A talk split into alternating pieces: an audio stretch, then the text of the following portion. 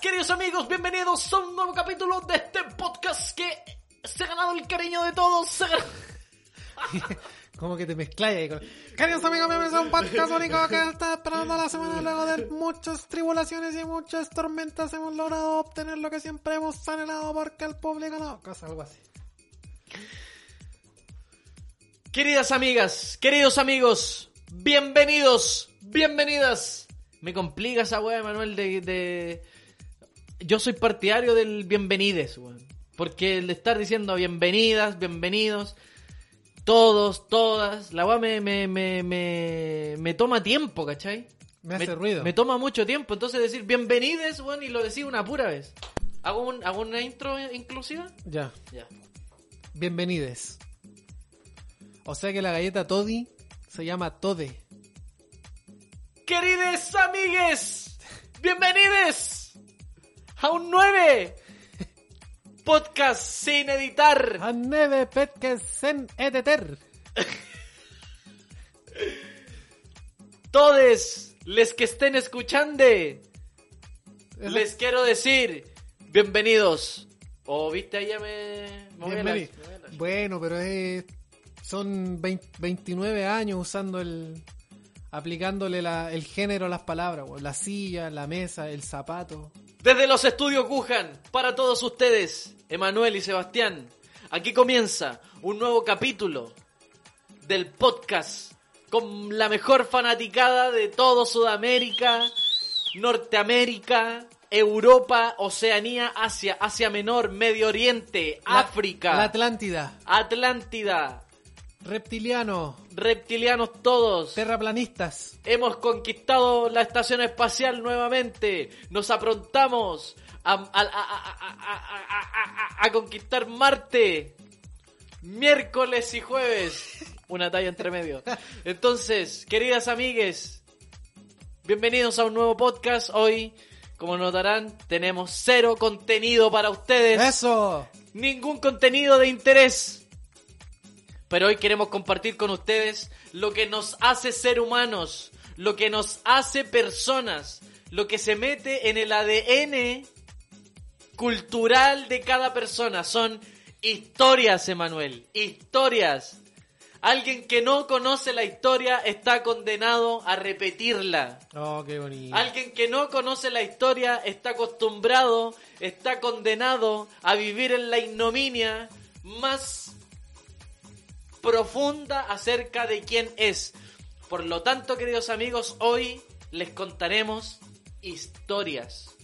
Historias. Les contaremos anécdotas. Anécdotas. Les contaremos chascarros. Las contaremos chascadas. Les contaremos qué es lo que pasa detrás de un viaje, anécdotas de viajes. De seguro tú, que estás escuchando, Tú.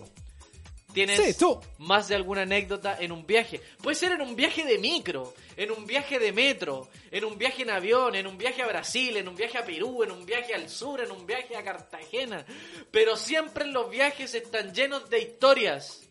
Y esas historias son las que vamos a contar hoy junto a Emanuel para reír de buena gana. Esta semana en la que se ha anunciado que Chespirito se dejará de emitir ¡Ay, sí! para siempre en todo el mundo. Nunca más veremos No. a Chimpandolfo. Nunca más veremos a Tripaseca.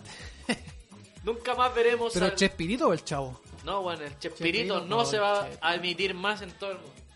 Esta semana en la que se ha calado en la memoria de infancia de prácticamente todo Sudamérica, Pues, A lo largo de tres generaciones. les traemos historias para ustedes. Historias de terror, historias donde siendo muy, siendo muy optimistas, esperamos que se que vivan un momento en el que se agarren el estómago de tanto reírse. Porque hoy día tenemos historias de viajes. Para ustedes, queridos amigos, aquí comienza un nuevo capítulo de Podcast sin editar.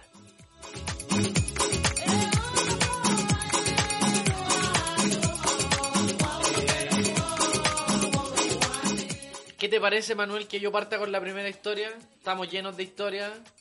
No llevamos viajando tanto tiempo, pero la verdad es que tenemos hartas historias, hartas anécdotas que contar y que compartir Me junto a parece, todos Me ustedes. parece, yo estoy de acuerdo. Parto con la primera. Yo quiero... Perdón, es que estaba sirviéndome una cosita. Eh, saludar a todas las personas que nos están escuchando, los- nuestros, nuestros fieles seguidores.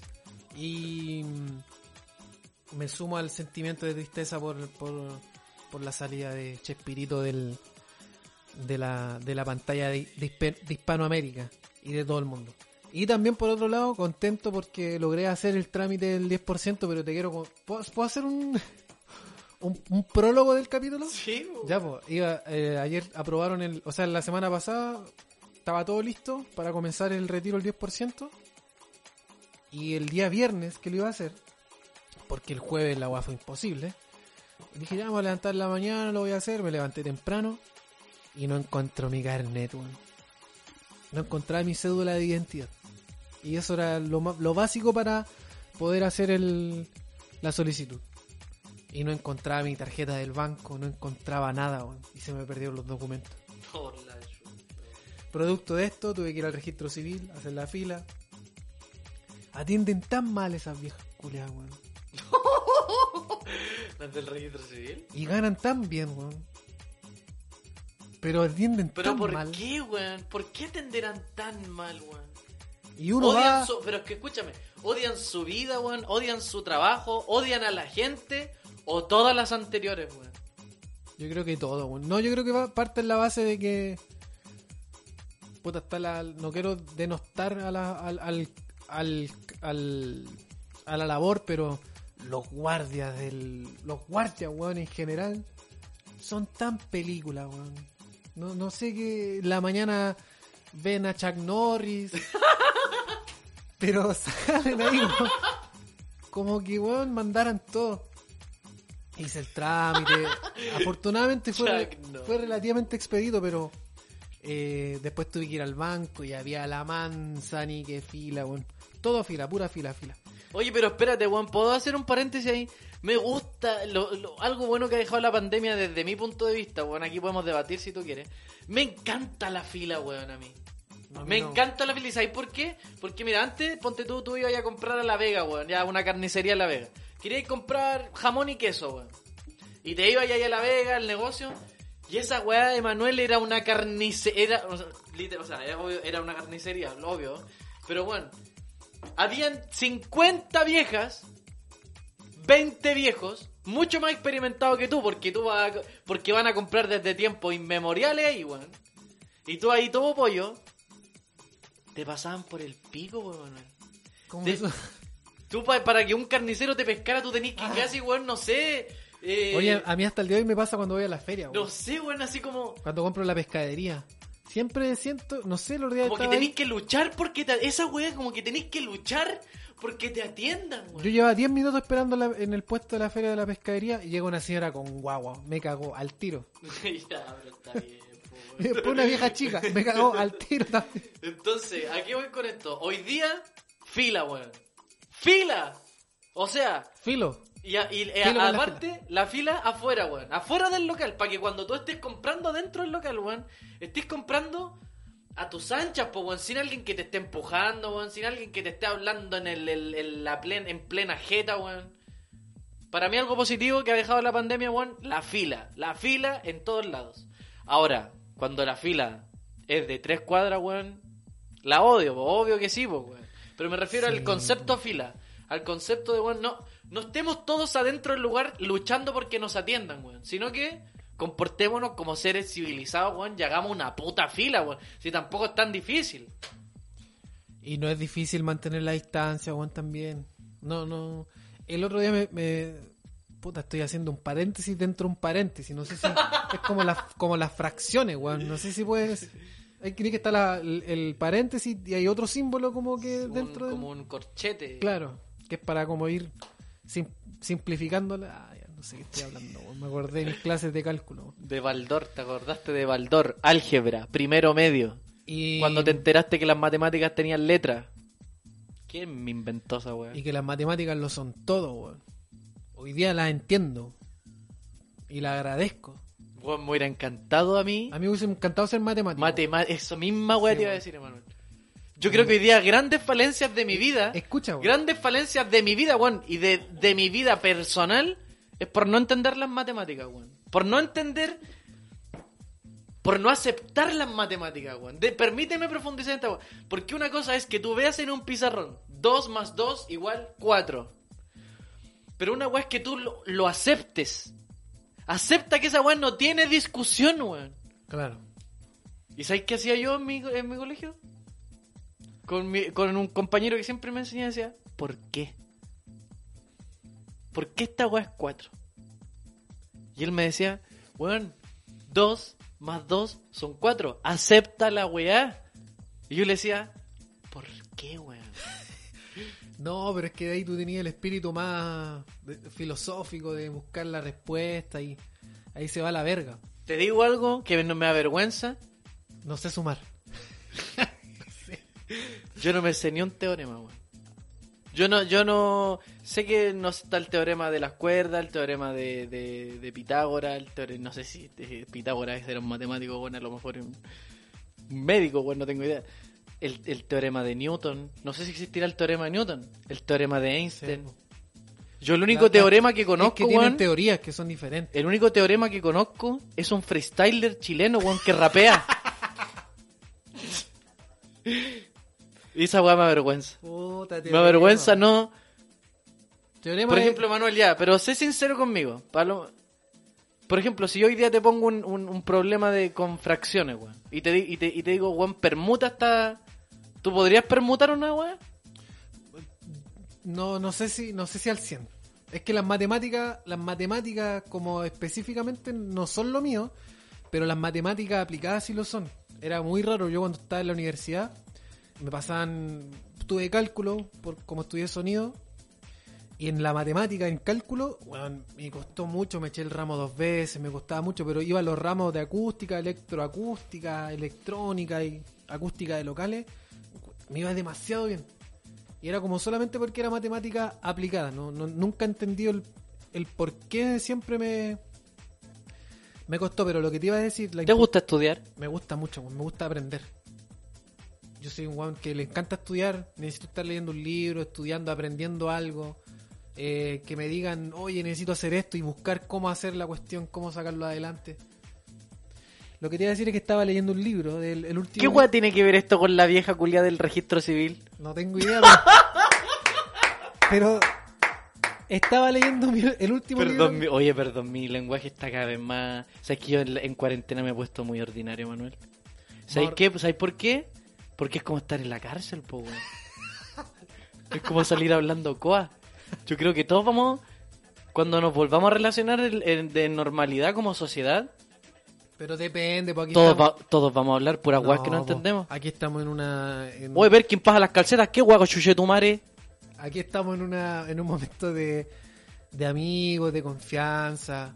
No sé, pues cuando me toca hacer un trabajo yo no voy ahí y le digo, oye, weón, no, ponte bien ahí que estáis corriendo con el cuadro, sapo culiao". No, no voy así, ¿cachai? Tú- O decir, oiga, oye, ponte vivo, chuche tu madre, qué wea. ¿Qué? Pero imagínate, tú le dices eso a alguien. No. Por ejemplo, ya, tú te cruzas en la calle y tú le dices, ponte vivo, chuche tu madre. A alguien. ¿Tú, qué, qué, tú, ent- tú entiendes, por ejemplo, qué significa eso? Sí, po. ¿Entiendes que es como una invitación a que... Claro, a despabilar al moco. Despabilar al moco. Es que es como una invitación a que estés atento a lo que está sucediendo, ¿cachai? A que estamos teniendo una disputa, ¿cachai? Ponte vivo, chuche tu madre, es como, loco, mira, considera que tu accionar como persona influye en, en lo que yo quiero hacer también, ¿cachai? Yo creo que me estoy volviendo loco, Manuel. Yo creo totalmente, estoy totalmente de acuerdo con eso. Y para retomar lo del teorema, no del rapero, sino. no, la importancia de la matemática en la capacidad resolutiva de las personas. Eso es lo más. Eso, puta. ¿Y sabéis por qué? Me- a, a mí me gusta mucho. Estoy leyendo el libro de José Massa, el último que se llama eh, Bajo el manto de Urania. Que Urania es la musa de la inteligencia y de la astronomía. Eh, muestra como toda la historia de los grandes pensadores, de los grandes astrónomos. Eh, está eh, Tycho, está bueno Newton, está Copérnico y, y- y dos, y dos más. Eh, bueno, Platón también. No, eh, puta, había uno que era griego, no me acuerdo. La cosa es que, como ellos fueron. Mira lo que te voy a decir, bueno. Haciendo de la astronomía, bajándola al punto de una ecuación. A ese, a ese level. Entonces yo digo, bueno, las distancias, los planetas, las rotaciones, cómo ellos eran capaces de calcular, no sé, eh, los eclipses, los tiempos. Y todo eso te lo resumían en ecuaciones, ¿cachai? Te la, te la hacían tangibles, tangibles matemáticamente. Y yo, si bien hay muchas cosas, porque tienen hay, hay mucha matemática como pura, eh, que de repente se te escapa porque igual uno no tiene la base y, el, y tampoco eh, es necesario como tener tanta especificación en, en el tema. Pero tú veís y decís, ¿cómo, esto- ¿cómo ellos lograron hacer esto tan tangible? Y ahí está el tema de, la, de lo, lo bueno que genera la matemática, es tu capacidad resolutiva de ver un problema y decir, yo le, voy a dar una solución a esto.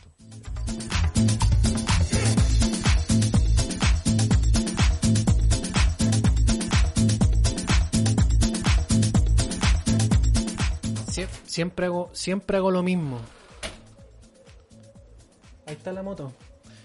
Oye, siempre, muchachos, siempre yo le coloco pause al. Le coloco, le coloco, eh, paso a llevar el botón del, del, del play, del pause y pauso toda la, lo que estamos, lo que estamos haciendo. Bueno, lo que yo decía era que eh, finalmente lo que genera la matemática es dar esa capacidad resolutiva y que no sé por qué estoy hablando de esto si en verdad queríamos hablar de viaje y siempre nos pasa lo mismo que nos vamos por las ramas conversando y hablando pero puras pescas pescas inteligentes sí ¿por qué siempre nos vamos por las ramas tanto? Ya, mira, ¿qué es lo que yo te iba a decir, Emanuel? Para mí las matemáticas, si yo las pienso en el colegio, se resumen en dos palabras. Problema y solución. O sea, la matemática en sí es plantearse un problema y encontrarle una solución. Matemática, po, weón. Pero si tú lo, eso lo ves a nivel personal, weón, de, de, de la vida. es que la vida está llena de problemas po. ¡Exactamente! Exactamente, po, weón. Eso es lo que te digo. Yo soy pésimo resolviendo problemas, po, weón, pero en la vida, ¿cachai? Dilato la weá, dilato la weá, dilato la weá, dilato. Hago que el problema sea, bueno, un problema que era 2 más 2, la weá termina siendo una ecuación que no puedo resolverla el día del pico. una ecuación diferencial la agua imposible Imposible porque ya se sumaron otras cosas, otras variables, otros números, otras personas y no resuelvo la weá. ¿Cachai? Entonces, y lo otro que, que tiene las matemáticas, acepta la weá. Acepta el problema que se te planteó, weón. Acéptalo. Entonces tú aceptas, y bueno, y no te estoy hablando a ti, Manuel. Yo en este momento No, me no, estoy, está bien, me estoy háblame, hablando, háblame, me estoy hablando a mí mismo, weón. a mí me gusta yo lo Entonces, recibo. a lo que a lo que yo a lo que yo voy, acepta el problema, weón. Y, y resuélvelo. No, no. Puta, weón, cuánta Iván Iván Manzanés. Ese era el nombre del profesor de matemática que yo más me acuerdo. Iván Manzanés, que nosotros le teníamos el alias de Iván Satanés. Porque era un tipo era como que Chaplin Así, imagínate, Chaplin, ese era su, su aspecto. ya Llegaba con su, su, su cuaderno, el weón daba muchas guías. Y a mí, y yo siempre he hecho papico, po, weón. Sentado en los primeros, al lado del profesor. Al lado, cuando digo al lado, weón, el, el, el- alumno que el profesor veía siempre era mi cara, weón. En la media. Porque yo me sentaba. Yo era de, de los de atrás, po, weón. Siempre. ah, del mítico El mítico. Y descubrí, weón, que sentándote en los primeros me sacaba mejores notas, weón. pero una cuestión básica lógica Ya, pues, me empecé a sentar de los primeros desde primero medio. Toda la matemática yo la, la entendí, weón. La, la, la, la- la- el álgebra, la weá de los paréntesis, la, la, las fracciones, weón, los porcentajes. Hasta que llegué. ¿Cuál, ¿Cuál fue mi desencanto de la matemática? Cuando yo dije yo no puedo seguir avanzando en esta weá. Es un campo que para mí tiene techo. Y mi techo es este cuando llegó en tercero medio una materia que se llamaba trigonometría. ay no y a mí me pasó lo mismo y el profesor matemática aplicada en geometría y el profesor empieza a explicar el- la tangente, el coseno la secante, la cosecante, La tangente. y yo, ¿qué weá está hablando este tipo?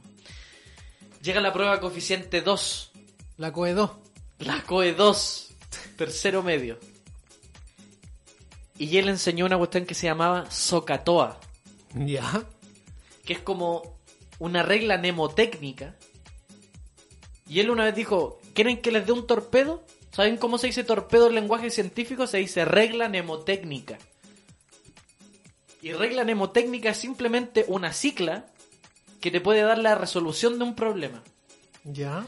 Entonces, Socatoa, tú la escribías con H's intermedias y decía, la secante con el coseno es igual a la...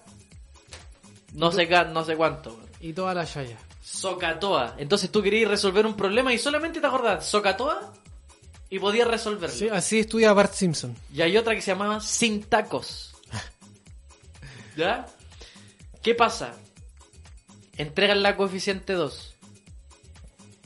Me la entregan, Emanuel. Yo la miro y haciendo un ejercicio de honestidad máxima. Como, que, como prácticamente yo siempre lo hago en mi vida.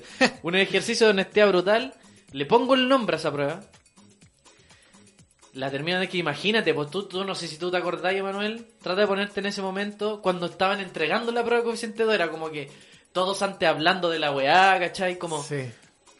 Como se, se- se sentía ese nerviosismo en el ambiente, weón. Claro, como Chile tirando los penales. No, no, y nos faltaba el compañero que se estaba jugando la vida en esa prueba, weón, y que, y que tú sabíais que aunque el buen estudiara, no, no... Mm, Ni con un 8, weón. Y no existe la- esa nota, weón. Me entregan la prueba. Terminan de entregarla, yo le pongo el nombre, la fecha y me paro. Bueno, te lo- no, te- estoy no estoy haciéndome como una apología a, la- del flojo ni a la del ni a la del desinteresado, no. Tomo esa prueba.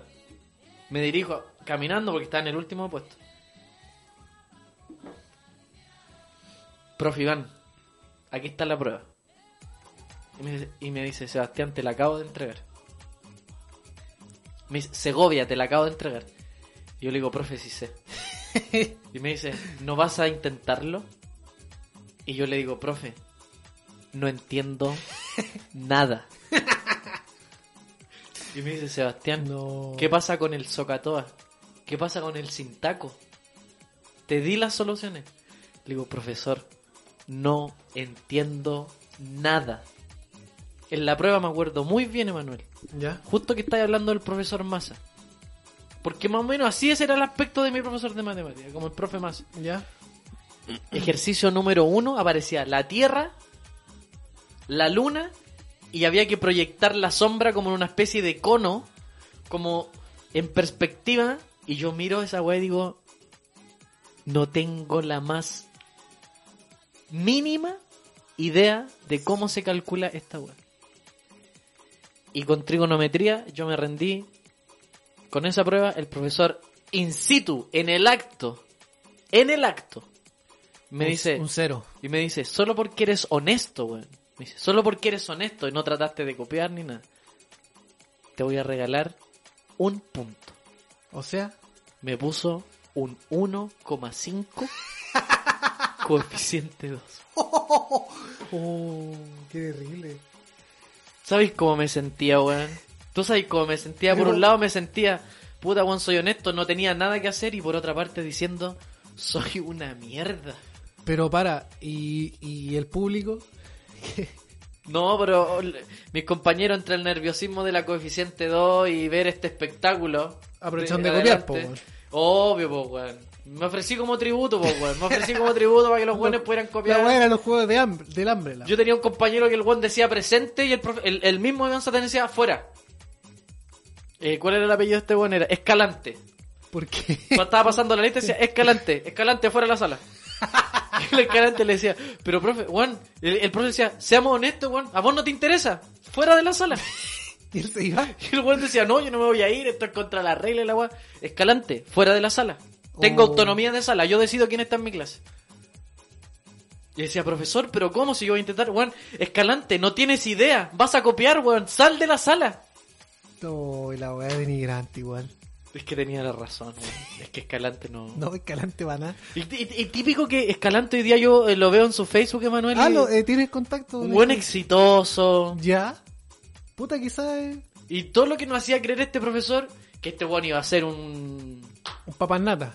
Puta, weón, que a lo mejor iba a adquirir la, la, la, la, la- la habilidad de, de construir un puente, pero para vivir debajo, weón. No, no, no para, no para ser un constructor, ¿cachai? Claro, trabajando en Caucao.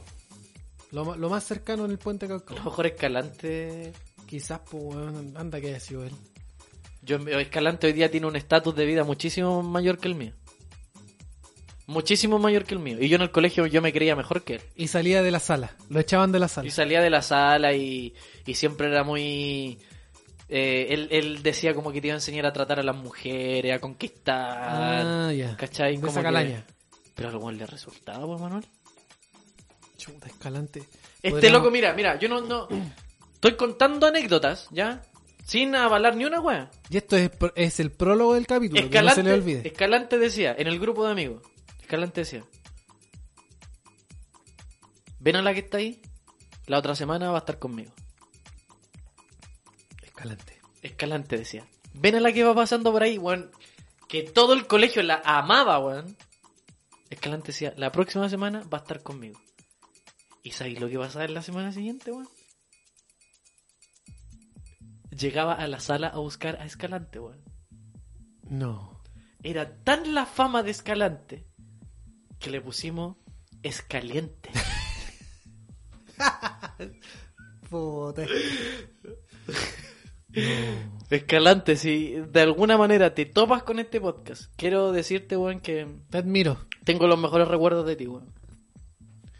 Bueno, capítulo dedicado a. A todos esos que, weón, no sé cómo salieron adelante y pasaron el. Podríamos hacer un podcast solo con historias de colegio. colegio Manuel. no, Es yo que, tengo ¿sabes ahí qué, weón?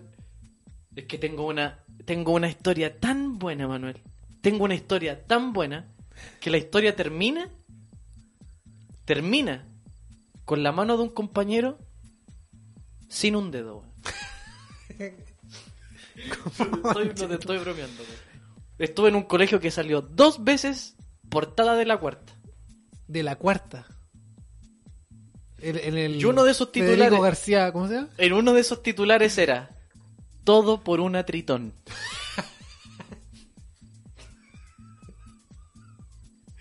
Lo que hay detrás de esa historia, weón, lo que hay detrás de esa historia da para un podcast Hagamos, hagamos el próximo podcast entero. y, y hablemos de Historias de colegio. historias de colegio, weón.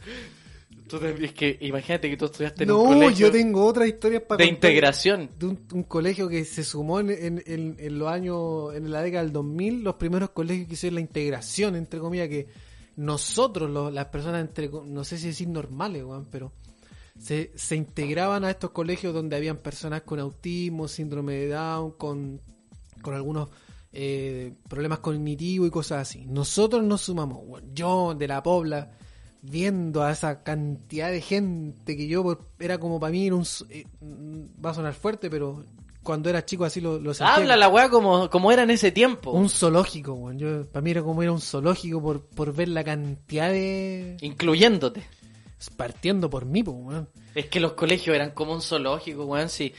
Yo creo que todos los Bueno, colegios. hoy día hoy día eh, me fui a hacer mi tatuaje maori que lo diseñaron allá pero lo hice acá con una un compañero mío del colegio que el Lucas que me ha hecho todos los tatuajes y las sesiones son largas están- estamos tres horas ahí picando y me y hablamos del colegio y, y ahora con el paso del tiempo miramos y decíamos qué chucha estábamos haciendo en ese colegio weón? esa weá era como un psiquiátrico. Es que escúchame, en mi colegio, Emanuel, en el, en el Federico García Lorca, poeta español, que el, el nombre popular que eh, Federico García Lorca, en la corbata decía FGL. Mire, esto es una- un, un- un canapé del, del próximo capítulo. En mi corbata decía FGL, Federico García Lorca. sí sí sí en esta especie de lucha de colegios que había en, Renca, porque a la hora de las 4 de la tarde estábamos todos los colegios esperando micro en la Plaza Renca, pues weón. Todos los pendejos esperando micro para irse a la casa, weón. Y estaban todos los colegios ahí, pues weón.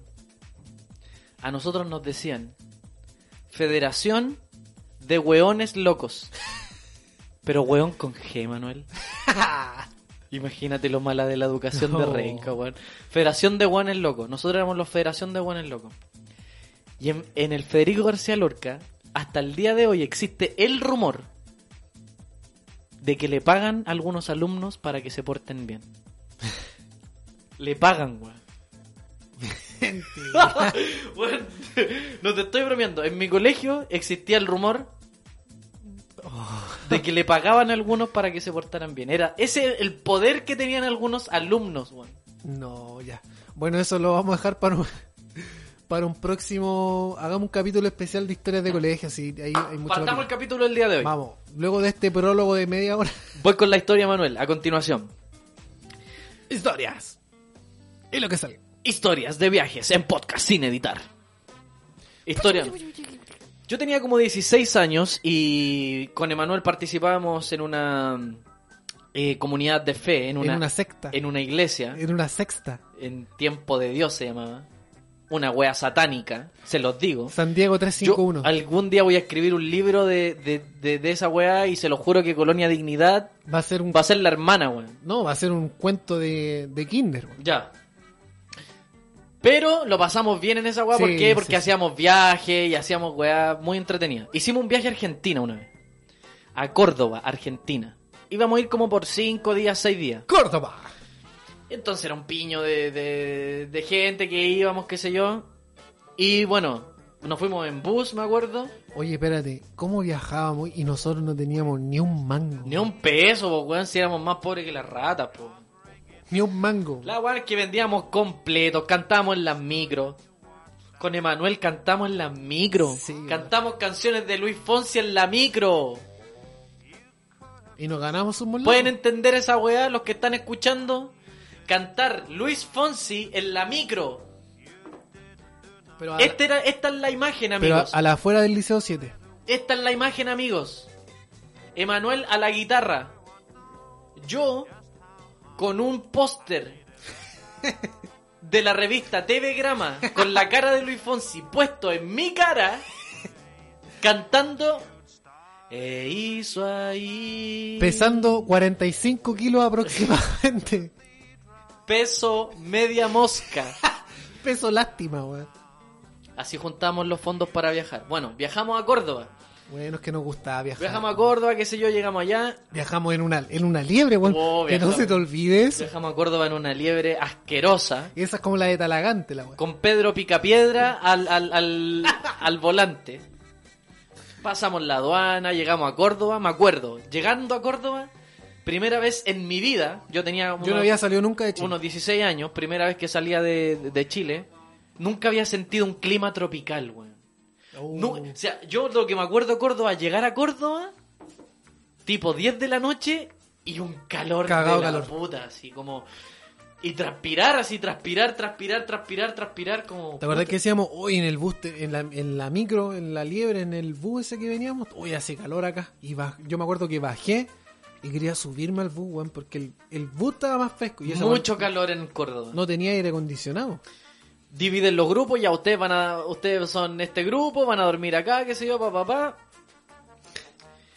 Entonces yo, después de, no sé, 25 horas de viaje, estoy exagerando, no me acuerdo cuántas No, 16, fueron. 16. 16 horas Pero de igual viaje, es un, es un- sin ver un baño y comiendo co- y comiendo pura hueá arriba del bus. Me dieron ganas de hacer del 2. ¿ya? cagar. Pero esas ganas que parten de a poco, como que te avisan un poco y llega un momento en que tú dices, En cual, está asomando. necesito hacer en cualquier parte. ya no me importa la vergüenza, weón, no me importa la dignidad humana, no me importa mi, mi imagen, no me importa mi, la imagen que tengan de mí. Necesito cagar. Qué Mira, mira, te voy a decir algo. Eso escalofrío en los brazos, escalofrío. Sí. No, sí. Yo, su, eso. su retorcijón. Que los que son intolerantes a la lactosa pueden entender ese retorcijón que te, que te manda al baño, pero directamente. Ya, no habían asignado el lugar y con, y con un grupo, con un grupo de, de- de- de amigos nos vamos a este lugar en Argentina que era una botillería. Nosotros nos alojamos en una botillería. Puta la wea. alojamos en Córdoba en una botillería. Entramos al lugar donde, donde se desenvolvía este negocio de licores. Y donde al, alguien perteneciente a la iglesia, a lo mejor en buena onda, quiso decir, aquí está mi casa. Cabros, quédense acá. Yo no sé cómo alguien que pertenece a una iglesia puede tener una, una botillería. Me parece a lo menos que hay un una un conflicto Conflicto de interés. ético. Ya, no importa. Porque cada uno tiene el negocio que quiere, po. Ya, filo. No me voy a meter en esa weá. Es una cosa que se me viene a la mente. Llegamos al lugar y yo era un lugar completamente desconocido. ¿Ya? Entonces abren la puerta y yo con 16 años, cagado de calor y a punto de cagarme, entro corriendo, Al baño. empujando a mis amigos que también venían con ganas, que sé yo, pero Sí, yo decía, lo mío, más fuerte. lo mío es urgente. ¿Ya? Entonces, fa, fa, codazo para allá, codazo para acá, entro y entro al baño. Abro la puerta y lo que vi nunca lo voy a poder olvidar. Yo abro esa puerta del baño y no puedo sacarme de la mente lo que vi, Emanuel. ¿Qué viste? O lo que no vi, weón. Lo que no vi. Entro con esa ¿Papel higiénico? Y tú, y tú cachai que cuando, cuando estás a punto de cagarte y estás acercándote al baño, es como que las ganas aumentan. Exponencialmente. Está Aumentan. matemáticamente comprobado. Como que, no sé, tú tenés ganas, ganas, ganas. Y vas llegando al baño y es una weá que no te aguantas. Yo abro la puerta y me, me da ese efecto. De que cuando estáis en la salida, justo Aparte, en la salida. Igual tu mente está confiada en decir ya estamos listos. Lo estás reteniendo con los últimos músculos del recto, weón. Lo estás reteniendo con lo último de fuerza que te queda. Así. Apretando lo último que te queda. Después de eso. Un nivel de compresión severo. Después de eso, como se dice. Yo sé que este capítulo está muy ordinario hasta ahora. No. Pero voy a, voy a, voy a seguir la No, tónica. trata- trata cuando dicen el elástico se te venció. Cuando esa, cuando esa tensión ya no te da para seguir sosteniendo. Abro la puerta y hay un limpia parabrisas, En el suelo. una ducha y un lavamanos.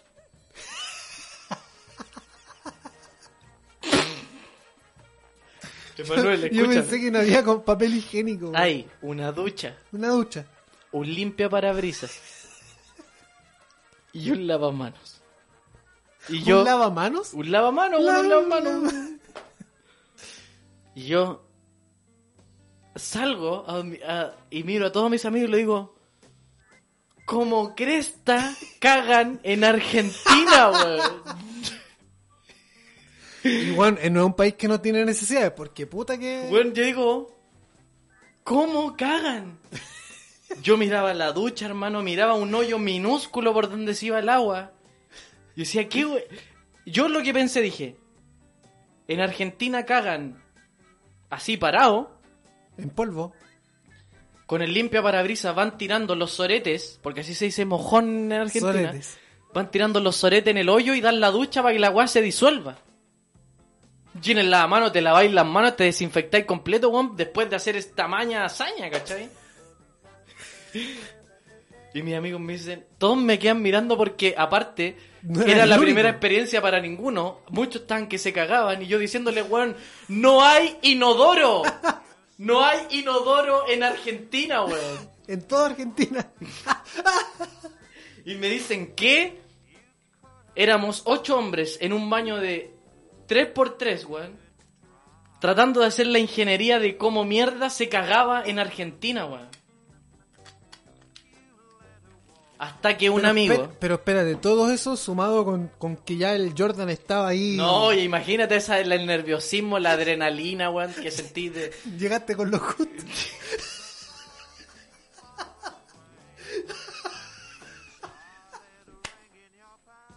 Fui contar esa historia después.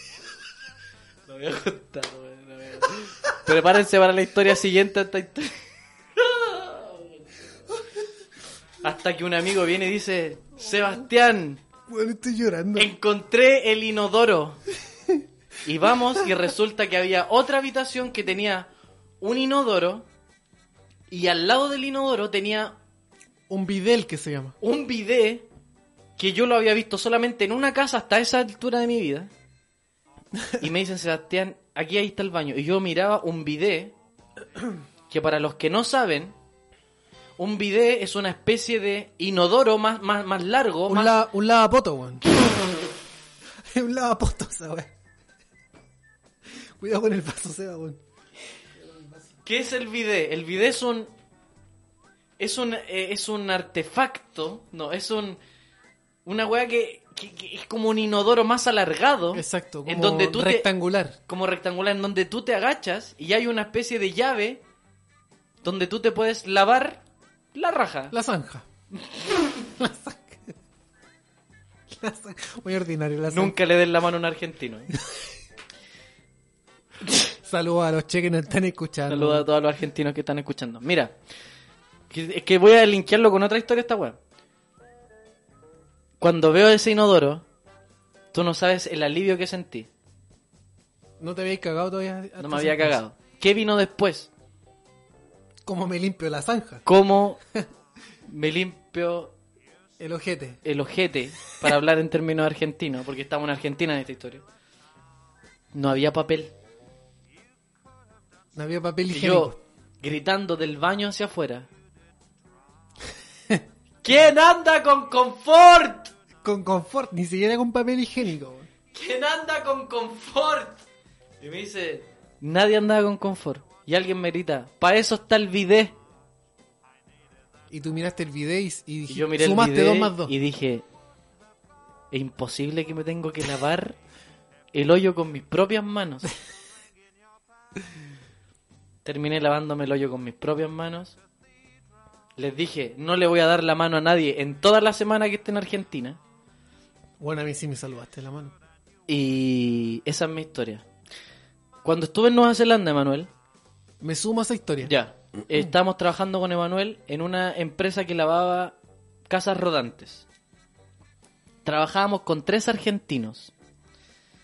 Y cada vez que íbamos al baño, un argentino dice, yo cada vez que voy al baño, como aquí no tienen bidet, dijo el argentino, yo mojo papel confort y me limpio, y me limpio el ojete cada vez que voy a hacer del 2. Y yo le dije, weón, ¿en serio? Yo desde niño solamente he usado el papel, weón. Yo me limpio el poto con papel y lo boto. Exacto. Muchas veces lo boto en la misma taza, pasándome por la mismísima raja, literalmente, la agua ambiental y que se pueda tapar, no me importa. Porque después digo, si ese papel lo boto en un, en, En un, un basurero que, que queda está ahí. abierto, Y que queda ahí un par de días. Weón, cuando yo trabajaba una vez, alguien me dijo que yo consideraba que era cuico el weón. Me dijo, Sebastián, tú eres el único que aquí se limpia el poto. Oh. Así me dijo, weón, me hizo ¿Quién te sentir súper mal. No quiero decir su nombre, ¿Pero acá en Chile? aquí en Chile. Oh. Tú eres el único que se limpia el poto y tira el papel al basurero. Y cada vez que entramos al baño, está pasado a caca. Tú no sabes que los papeles, me dijo, Eso fue en Starbucks, está puesto. Sí. Tú no sabes que los papeles se botan en la taza, weón. Los papeles con caca se botan en la taza. Yo le decía, weón, yo nunca los he botado en la taza. Yo boto los papeles con caca en el inodoro, weón. O sea, en el basurero. sí, exacto, exacto. Porque en mi casa, si, bota, si hago esta weá, adivina qué, po, Se va a tapar, po, Se tapa y queda mal la caga porque sale la caca del propio inodoro al piso de mi casa. Entonces, bueno, yo le digo al argentino, no, weón, yo, yo me lavo con papel. O sea, yo me, yo me limpio con papel el poto después de que después de que hago del 2. Y hasta donde yo entiendo, weón, la mayoría de los chilenos solo nos limpiamos con papel. Sí, Nos queda- limpiamos bien hasta que... ¿Cuál es la señal? Y me dice, ¿cómo sabéis que estáis limpios? Weón, Cuando, por- sale sangre.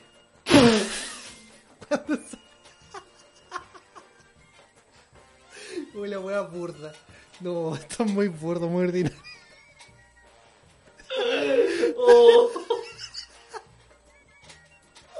Oye, verdad.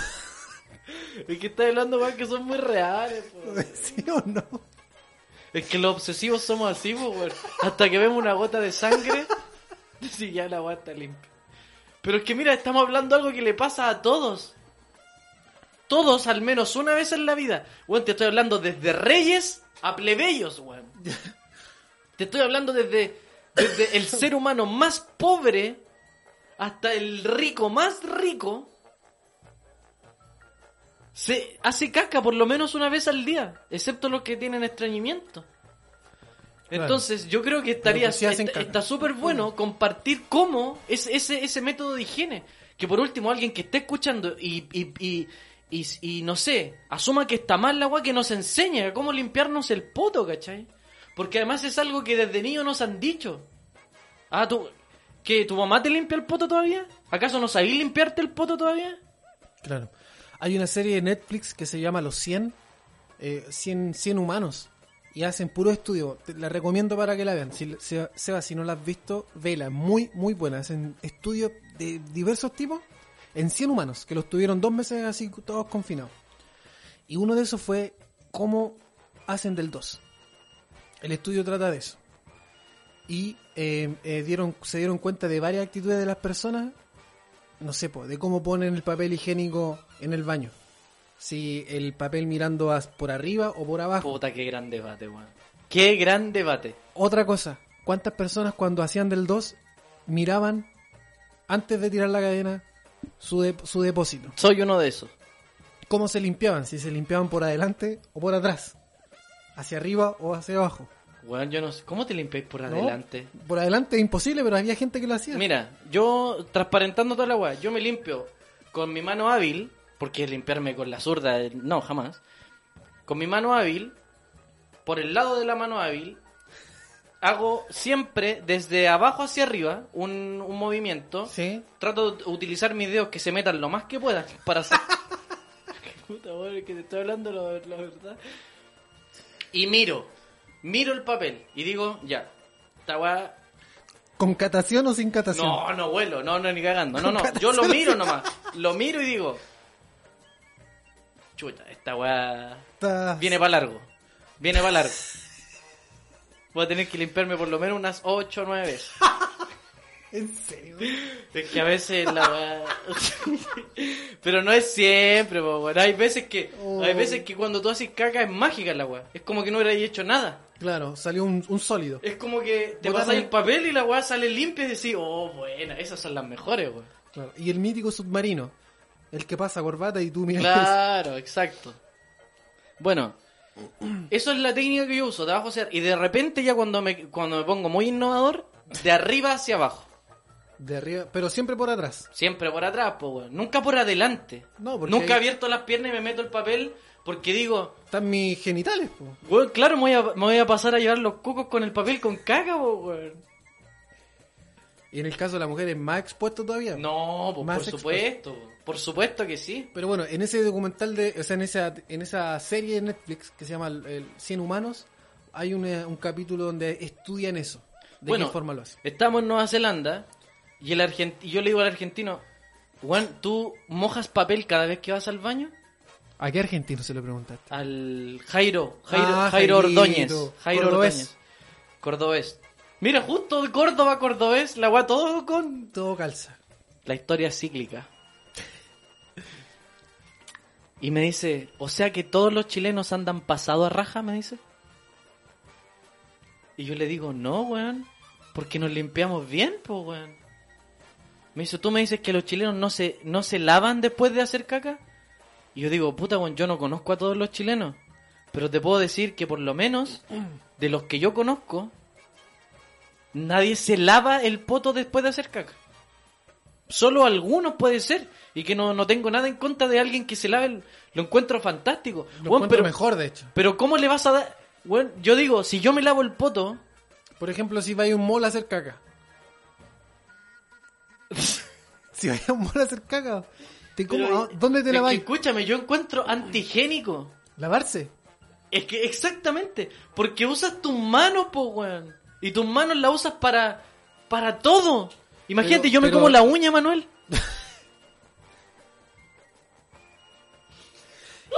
Y, y- y trabajó en Starbucks tres años, Sebastián. Todos esos, todos esos cafecitos. Yo me como las uñas, weón. Pero Entonces ¿y si te yo- limpias, y si te limpias mí con papel higiénico para mí mis y luego manos- te lavas? Para mí ¿No, mis es- ma- no es lo mismo? Si te limpias con papel higiénico y luego Ya. te lavas. Claro, ahí podría ser. Yo, yo ah, no, pero igual, no, no, no, yo- pero igual, igual, igual. O sea, si me limpio con papel higiénico ya sale limpio y después me lavo, igual esa zona estuvo en contacto con fecas. Pero ¿y, si después te lavas las manos? Si el jabón mata el 99,9 de las bacterias. Pero me como las uñas, hombre. No te las comas, po, weón. Yo una vez vi un documental que decía literalmente que si alguien, la alguien que se muerde los dedos o que se muerde la uña está comiendo caca. Literalmente. Por eso yo no le tengo miedo al coronavirus, weón. Porque digo, me como las uñas Como caca. desde los 5 años que como caca. Estoy expuesto a los virus más letales desde los 5 años. Tifoidea y todas esas. Todo. Sarampión, Hepatitis. hepatitis ¿cuál es todas, la hepatitis? Todas las hepatitis. Ébola, todas las weas. Malévola. Entonces, ¿a qué te voy con? Voy a la- sigo en la discusión y digo, y eh, Jairo me dice, o sea, en los baños de Chile no hay bidet.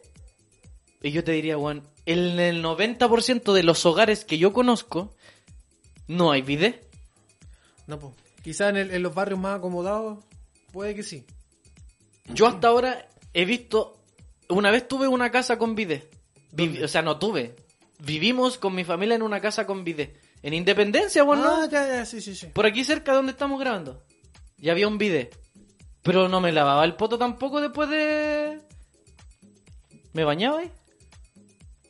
¿Me bañaba en el bidet? ¿Lo usaba para jugar?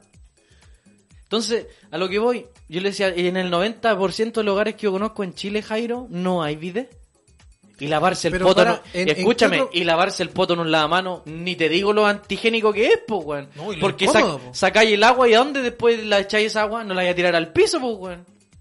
Tendrías que Mi poner, pre- mi pregunta tendrías es- que poner en la raja, en el lavamanos y lavarte.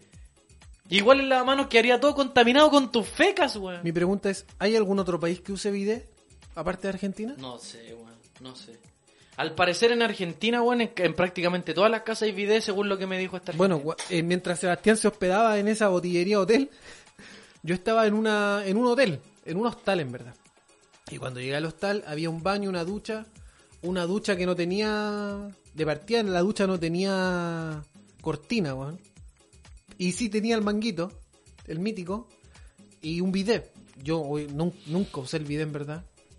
Pero me llamó la atención, pues igual nunca lo había visto. No, no, no quise experimentar la sensación de, Me estoy cuestionando la manera en la que nos limpiamos el poto, weón. Yo lo que sí estoy de acuerdo es ¿Estará que- bueno solo, estará bueno solo el papel? Yo creo que no, weón. Yo creo que hay que lavarse, hay que limpiarse con papel y luego lavarse. Pero, weón, después, ¿cómo dar la mano, Emanuel? ¿Cómo te...? y aunque te laves con jabón, weón. Tu mano estuvo limpiando una zona con fecas, No weón. sé, weón. Tendríamos que hacer una, una pregunta a algún epimedi- epimediólogo que nos responda que un bacteriólogo. Porque si en Argentina, weón, 25 millones de personas, el... ¿cuántos argentinos son? ¿40 millones? Se, se andan todos con la mano ahí metida en la... Es que a lo mejor ahora me explico el olor del metro, weón. A lo mejor en eso reside el olor que nosotros percibimos al transportarnos en el transporte público. En micro, en metro. El olor que de repente hay en, un, en las cantinas. Cuando fuimos a Bariloche, En había, en las ¿había di- bidet. En las discotecas. Cuando fuimos a Bariloche, había No había vide. En Bariloche no, No, no había vide. en el hotel. No, no había vida en el hotel. No, no, no había. Porque imagínate ahora ya, la, ¿cuál sería la solución? Bañarse después de cada vez que haces caca. Me parece un exceso, po, weón. ¿Cómo te vayas a bañar cada mi, vez después Mi de haces- pregunta es, ¿y cuando uno se baña y se limpia, uno se limpia la, la, la zanja o no? Claro, pero está en un proceso de higienización, po, weón. Hay jabón, hay champú, hay químicos de por medio. Cuando vaya a hacer caca, no, po, weón. Pero no es lo mismo si te laváis la mano después que bañarte. Bueno, hoy día con todo lo, con todos los costumbres de, de, de, de higiene que estamos adquiriendo, me parecería a mí, ya, si adaptamos, ya, ponte tú que desde ahora, desde ahora en adelante digamos ya, la mejor forma es lavarse. Cada vez que haces caca, lavarse, ¿no? Ya, no, no que- solamente usar papel, es bueno sino que- lavarse. Sino que, usar, sino que usar agua. Porque cuando uno se limpia con papel, no creo que limpie el 100%. ¿Cuánto uno limpiará? Es que me carga hablar de esta weá, ¿sabes por qué? Porque la gente que escucha siempre después se quiere hacer la bacana, weón. Nunca, nunca asumen. ¿Cómo la bacana? La bacana es decir, no, yo siempre me he lavado. Si no, yo siempre me he lavado.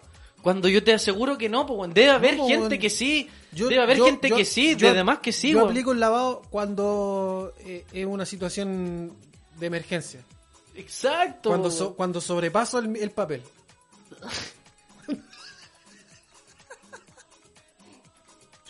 Pero pasa, po. Pero claro, pues, ¿cachai? Entonces, estamos hablando de algo que es tan humano que no tenemos que avergonzarnos, weón. Si ya era la weá, ya no, nadie va a pensar mal de ti o bien de ti porque, porque te lavas o no te lavas, weón. Me parece que estos son los temas de importancia que deberíamos tratar, weón. Exacto. O tú cuando vas a conocer a una persona hay- le dices, ¿tú, te un- la- tú, te, tú te lavas o, o te limpias con papel? No, pues, weón, ¿por qué no? Hay- yo normal- normalizaría esa, esa conversación higiénica, weón. Yo soy una persona higiénica, weón. me- Hola, eh, hola, eh, Hola, ¿cómo, Emanuel hola, ¿cómo estás? ¿Qué sé yo? Vengo a postular a la gerencia. Tú te me, tú me te lavo la raja. ¿Tú te lavas o te limpias con me, papel? la- me limpio y a, a veces cuando supera los límites del papel, me lavo. ¿En el lavamanos? No, pues en la ducha. Pero en esta, en esta empresa la- no tenemos ducha, Manuel. la- Ah, ¿no tienen ducha? Bueno, me compro un rociador. Limpia vidrio lo transformo en... Bueno, entonces, no sé cómo terminamos hablando. O sea, es parte de, la historia de, uno de los primeros viajes que tuvimos fuera de Chile hacia Argentina. Y salió un tema que, que creo que es digno de tocar en cualquier conversación, con cualquier amigo, con cualquier familiar. Sobre todo con los padres, te diría yo, porque los padres son los que nos enseñan estos primeros hábitos. De niño nosotros nos sacan la caca. Lo hacemos en el pañal. Exacto. en mi crianza, por ejemplo, yo no fui una generación que disfrutó del placer del pañal desechable. Yo ocupé en una parte de mi infancia pañales de tela. Y después la otra... Ex- eso mismo te iba a decir. No usé pañales desechables. Los pañales que utilizaba yo y mi hermano, Ignacio, Ignacio Segovia, alias Capitán. me imagino que a lo mejor después de los cuatro años, porque yo usé pañales hasta los 10. No, no.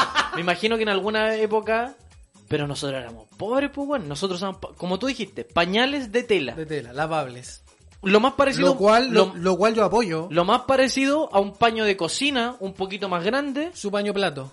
y que, y que, y que se lavaba, y que servía, y, y- y que para sacar todas las toxinas lo hervían en olla, Eso y- sí. con cloro y toda la weá. Yo apoyo eso, porque los pañales son un, un- un ente de contaminación por, por, el, por lo que es el pañal desechable. po. O sea, nosotros usamos, yo usé pañales de tela. de Cristina Toco. Entonces, ¿qué te digo? Y después, qué sé yo, tus padres te enseñan a limpiarte. Entonces, si desde niño no te, si de niño te dijeron, así se limpia, se limpia con papel, Y el papel se deja en un recipiente. y escúchame, expuesto. en esta pandemia, y generalmente cada vez que sucede un caos en donde la gente dice, oh, se va a caer el mundo, lo que más compra es confort, weón. es papel higiénico. Ojo, que nosotros le decimos. Cuando yo me acuerdo estábamos en Nueva Que el Zelanda. papel higiénico tiene tantos usos. Llegamos a Nueva Zelanda y a mí me pasó que yo un día estaba ahí hablando con, un- con unos latinos y le digo, oye, dame confort. Y todos me quedaron mirando. Y me dijeron, ¿qué dijiste? Dame confort. ¿Qué es el confort? Y yo de- por dentro dije, ¿cómo no saben lo que es el confort? Ignorantes de mierda. Igno- ignorantes, neófitos de mierda. No sé lo que es el confort. Y yo, ¿el confort? ¿Con qué te limpias el, con qué te limpias cuando vas al baño? Y todos me vieron y me dijeron, con papel higiénico, weón. Y ahí yo dije, confort es, en Chile es el único país donde, la única parte del mundo que al papel higiénico le dicen confort. ¿Por qué? Porque hay una marca, un monopolio, que se llama Confort, que ofrece el, Es el, exact- servi- el servicio de limpia, limpia raja. Es exactamente lo que me pasó con Luisito de México. Cuando yo le dije, Juan, eres fome. Eres una persona fome. Y me dijo, ¿qué es fome? Y yo vengo y le digo, con mi prepotencia clásica, le digo, búscalo en el diccionario, ignorante. Luisito, en mis narices, busca en el diccionario y me dice, esta palabra no existe. No existe la palabra fome. La buscamos en el diccionario y efectivamente no existe la palabra fome. Existe solamente en el portugués y significa hambre. Entonces, cuando yo me quiera referir a una persona fome, la palabra que debo utilizar es aburrido o aburrida. Lecciones que da un viaje a Nueva Zelanda. Cosas que nosotros damos por sentadas y que realmente no lo son. ¿Cómo? Limpiarse el ano con papel luego de ir a hacer del 2, algo que nos pasa a todos y a todas. Lo de fome. Entonces, ¿qué te quiero decir con esto, Manuel? Esa es una de las primeras experiencias que yo tuve viajando fuera de, fuera de Chile, en un viaje muy modesto en esa iglesia en la que participábamos. Eh, historias de viaje. Estas son una, una, una de tantas historias de viajes que hemos tenido. Eh, no sé si no, no- no sé si tú tienes Yo tengo, pero... no sé si tú tienes another one. Yo tengo, pero siempre están, tan relacionadas a ti, güey. Voy al baño. Cevita va al baño, espero que, Hacer del uno así. espero que se lave. Si escuchamos la ducha ya sabemos por qué es y no te doy la mano. Pero pasa que, bueno, yo igual tengo historias, pero con- con el Seba es la persona, al menos hasta el día de hoy, que con, con quien más he, he compartido viajes. Yo creo, mira, con el Seba hemos viajado a Arica, La Serena, Osorno, Coyipulli, eh, Concepción. Viajamos a Córdoba, fui con él a Brasil, fui con él a Argentina, recorrí todo el sur y norte de Chile, fui a Nueva Zelanda, fui a Perú, sin contar la- las experiencias que hemos tenido acá en Santiago. Entonces, generalmente todas mis historias, todas las historias que cuente Seba, generalmente voy a estar ahí yo presente de alguna u otra forma experimentando eh, lo, que, lo que él vivió. Y la pregunta es, ustedes si han tenido historia, porque escríbanos, pues cuéntenos su historia y nosotros en el próximo podcast vamos a estar comentando las más mejores. Le dije a la gente que comentara su historia, pues igual me interesa saber si hay gente que ha tenido más historias y la- las comentamos en el próximo podcast. Pero quiero sumar una, una, una, una anécdota, una micro historia a lo que dijiste de Luisito cuando teníamos esa, esa, esas complicaciones con el idioma. Estábamos una vez con el Seba y cuando nosotros estábamos en Nueva Zelanda igual pasamos el invierno ahí. Una parte del invierno con Luisito. A quien le mandamos muchos saludos. Y nosotros... Luisito, bueno. Yo recuerdo, Luisito, vi una foto el otro día de un amigo que tenemos, Manuel, yo te, te lo voy a nombrar y tú te vas a acordar. Lucas. Lucas. De sí, Singapur. Lucas. Lucas tiene en su Facebook, Rojo. en su Me Insta- recuerdo a... a- Contemos eso. tiene en su Instagram una, una foto en esa cocina en la que vivimos. Contemos esa historia después. ¿La cuento al tiro? No, no, es que yo quiero contar algo Ya. de Luisito. ¿Querí?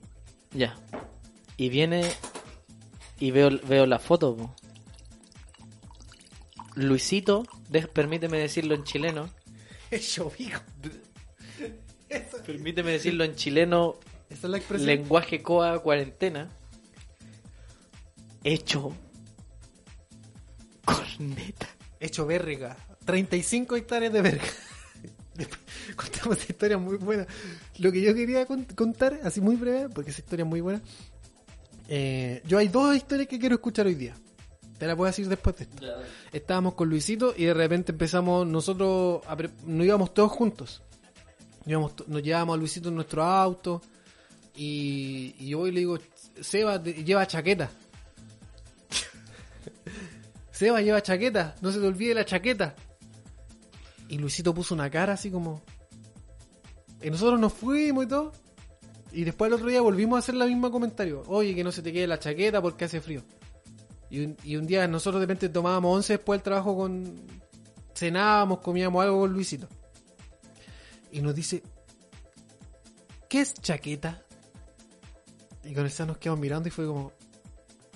¿La chaqueta? Una chaqueta, po, weón. Una Así chaqueta, decía, weón. así le decía a Luis. Una chaqueta, po, weón. ¿Qué más va a hacer? Y Luisito, es que pasa que, pues que en México chaqueta es otra cosa. Y, y- y creo que ese día estaba Sergio y Arturo. Sí, po, weón, pero escúchame, mira. Eso mismo, voy a sumarle a la historia, Manuel. suma, suma. Chaqueta. Y él, él pone una cara así como picarona, una cara como, Juan, ¿qué están hablando? Coqueto. Entonces yo vengo y le digo, una chaqueta, por Luis, ¿qué más va a hacer, weón? Una chaqueta para el frío. Una chaqueta para el frío. Una chaqueta para el frío. Y, Y me Luisito, dice, y Luisito dice, no, Ah. pero una chaqueta puede ser para el frío, dice. Ah, pues sí. Ah, una pues sí. chaqueta puede ser para el frío. Pero ¿cómo antes de ir al trabajo, weón, tan temprano? Le digo, Luisito, hace, Hace frío. mucho frío, weón. Necesito una chaqueta. Y Luisito, con una cara de picarón, miraba, qué sé yo. Y ahí Emanuel, como que, pensando nosotros, ¿qué weas puede significar Sí, chaqueta? A lo mejor chaqueta, no sé, es una polera, Claro. un polerón, eh, algún implemento para la cocina. Nunca imaginamos, Nunca. nunca Esto jamás nunca. imaginamos Nunca. lo que en México Significa chaqueta. significa chaqueta.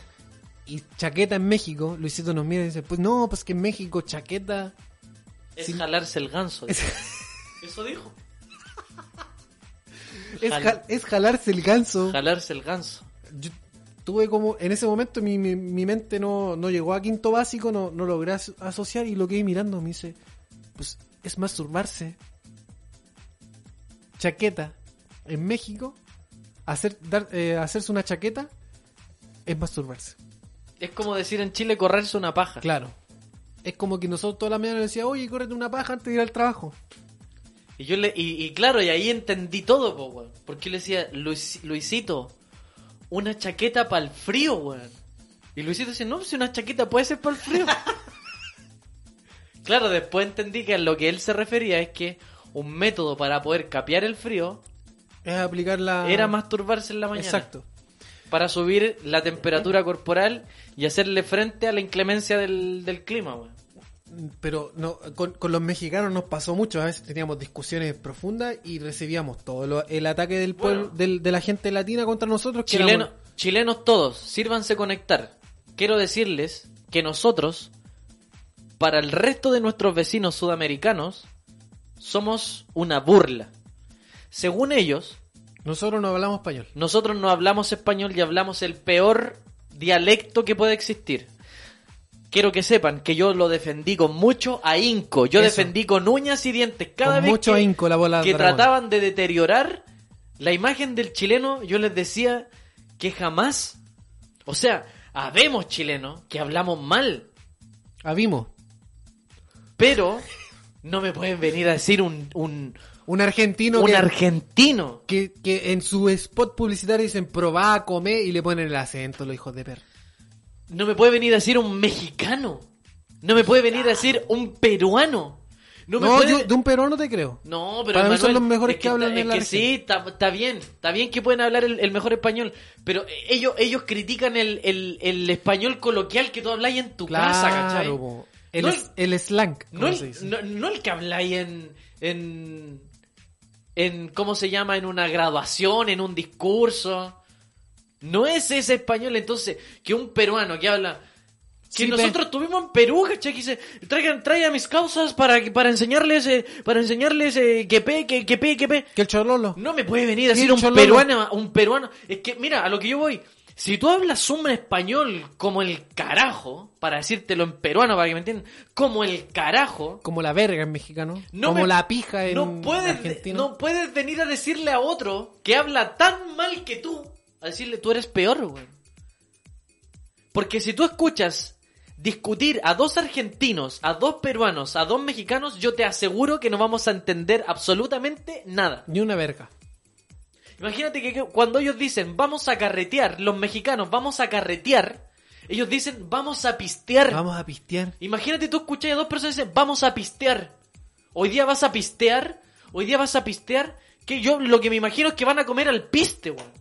No, yo imagino que van a ir a una carrera de auto, weón.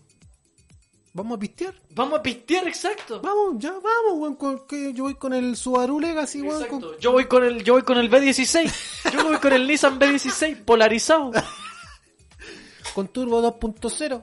Entonces, no pueden venir a criticar la jerga, po, weón. No pueden venir a decir que los chilenos somos los que hablan el peor español de Sudamérica porque no se los acepto, señores. No. Sepan ustedes, Sépanlo. aunque sean fanáticos de este podcast, aunque sean Sí. fanáticos del contenido de Sin Editar, Exacto. si tú eres de las personas que cree que los chilenos hablamos el peor español de Sudamérica, quiero decirte que te has convertido en uno de mis rivales, no enemigos. Te has convertido en uno de mis rivales y un rival a derrotar.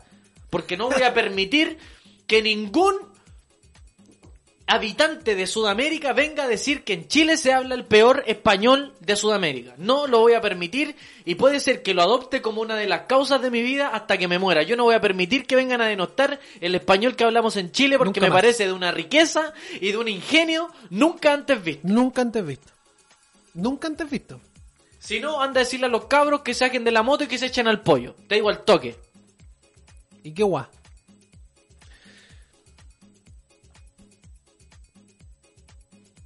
Quería sumar otra.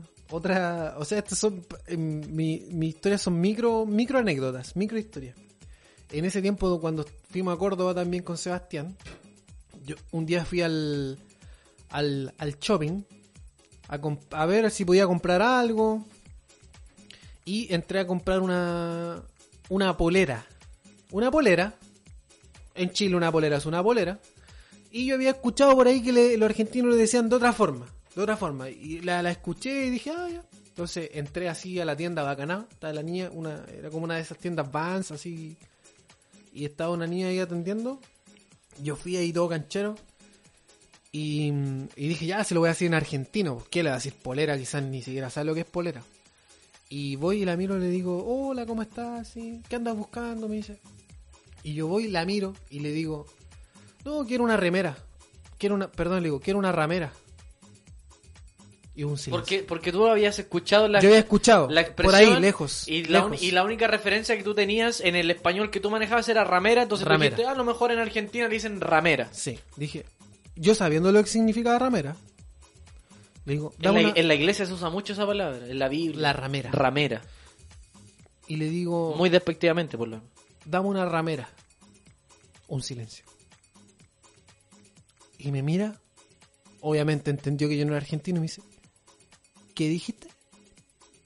¿Una ramera? ¿Quiero una ramera? Molde de Córdoba, 12 del día. ¿Una ramera? Yo quiero una ramera. Escúchame, eh, para solo para contextualizar, tú estabas en una tienda de ropa, ¿verdad? En una tienda de ropa en Ah, el mall en Córdoba, en el centro de la ciudad. Se entiende perfecto. 12 del día. Y con mi cara, tú estás viendo mi cara. Quiero una ramera. Ahora. Aquí, una ramera. Chiquitita, talla S. Sí, en ese tiempo era un. Un guarén mojado, como es. Con la L no me la puedo. Y blanca. Y me dice, ¿tú, Y blanca. tú sabes, tú sabes cómo les decimos acá a la. a lo que estás diciendo? Sí, yo lo escuché a la gente que iba a hablar, pedía ramera, dame una ramera. ram- ¿Cuánto? Eh, 100 pesos una ramera. Ah, tengo 100 pesos, hay una ramera. Quiero mi ramera. Y me dice, no se dice ramera, se dice remera. Toda mi sangre, weón, se subió a mi cabeza, me puse, weón, tan rojo de la vergüenza. Y mi mente ahí hizo clic, mi mente weona. Y dije, ramera, ramera, prostituta. Llevo cinco mi- minutos en Córdoba a mediodía en un mall Pidiendo una prostituta. pidiendo una prostituta. Por 100 pesos. Por 100 pesos. Argentino. Y me puse rojo y me dio tanta vergüenza, weón. Blanca, talla S. Blanca. Y yo defendiendo mi. Yo con mi ideal hasta el final. Y me dio tanta vergüenza, weón, Que me fui corriendo, weón. De la vergüenza. No lo toleré. Y toda la tienda riéndose de mí, las vendedoras. Emanuel Rivas, 12 del Son los, día, son los riesgos de, de- de- pidiendo una ramera. Por ejemplo, en Argentina, tú sabes que en Argentina se dice, ¿qué hora es? En vez de decir, las, acá en Chile se dice las tres y tanto, las cuatro y tanto. En Argentina se dice las cuatro y pico, las tres y pico. Y cuando los chilenos escuchamos eso, es que eso es lo que me carga de esta historia. Nosotros contamos la historia de la honestidad y nos va a decir, no, yo no me imagino eso, yo no me imagino eso. Pero si alguien viene y te dice las tres y pico, aunque seas el más santo y que hayas estado abstraído de la realidad, hayas vivido en la aldea, weón, en una aldea, en una secta, En una aldea al, al- interior de Atacama, al interior del, al interior de- de- del Valle del Elqui, y hayas crecido en lo más inhóspito de lo inhóspito de Chile, en Chile todo el mundo sabe que pico es una, es una, eh, una, una palabra con directa referencia al, al órgano reproductor masculino. Ah, ¿en serio? no. Entonces, si un argentino viene y dice las tres y pico, las tres y pico, Yo me imagino tres picos. exactamente, pero que no hay que sentirse mal por eso, ¿cachai? Que alguien dice, No, "Oh, es la, me siento idios- mal es por la eso". idiosincrasia. Es la idiosincrasia, estás acostumbrado desde el colegio, imagínate Claro. cuántas veces, em- si hacemos una estadística, desde primero básico, desde kinder, weón, desde kinder, hasta cuarto medio, ¿cuántas veces escuchaste tú en el colegio ¿O viste rayado en el baño? la Póngale nombre al niño. Ima- imagínate, del baño, las conversaciones con tus compañeros, con tus compañeras, con El mítico asomado en el, en el, en el cuaderno, el que iba a mirar tu cuaderno y tenía las 100 hojas con un asomado. Cualquier chileno entiende. Y por ejemplo, tú intentas decirle a un chileno, son las tres y pico. Y quédalo mirándolo fijamente. Mi- Mírale a los ojos y Va muérdete ser- los labios. Va a hacer, va a hacer algún, algún gesto, o va a decir, o eres un ordinario, o se va a reír, o, o algo va a hacer, va a tener alguna, a- alguna reacción, ¿cachai? Bueno, son los, son los peligros de usar el lenguaje en Sudamérica. El, el, el slang, como se decía ahí. El El, slang, la jerga, el mítico. el coa. Oye, hay una historia muy buena. No, yo creo que por bueno, que por tiempo si no tenemos no tenemos no le rendimos cuenta a nadie. Pero hasta qué horas tenemos, Emanuel? Oh, sí, tenemos una hora más. Ah, perfecto, ya. A ver, Una historia.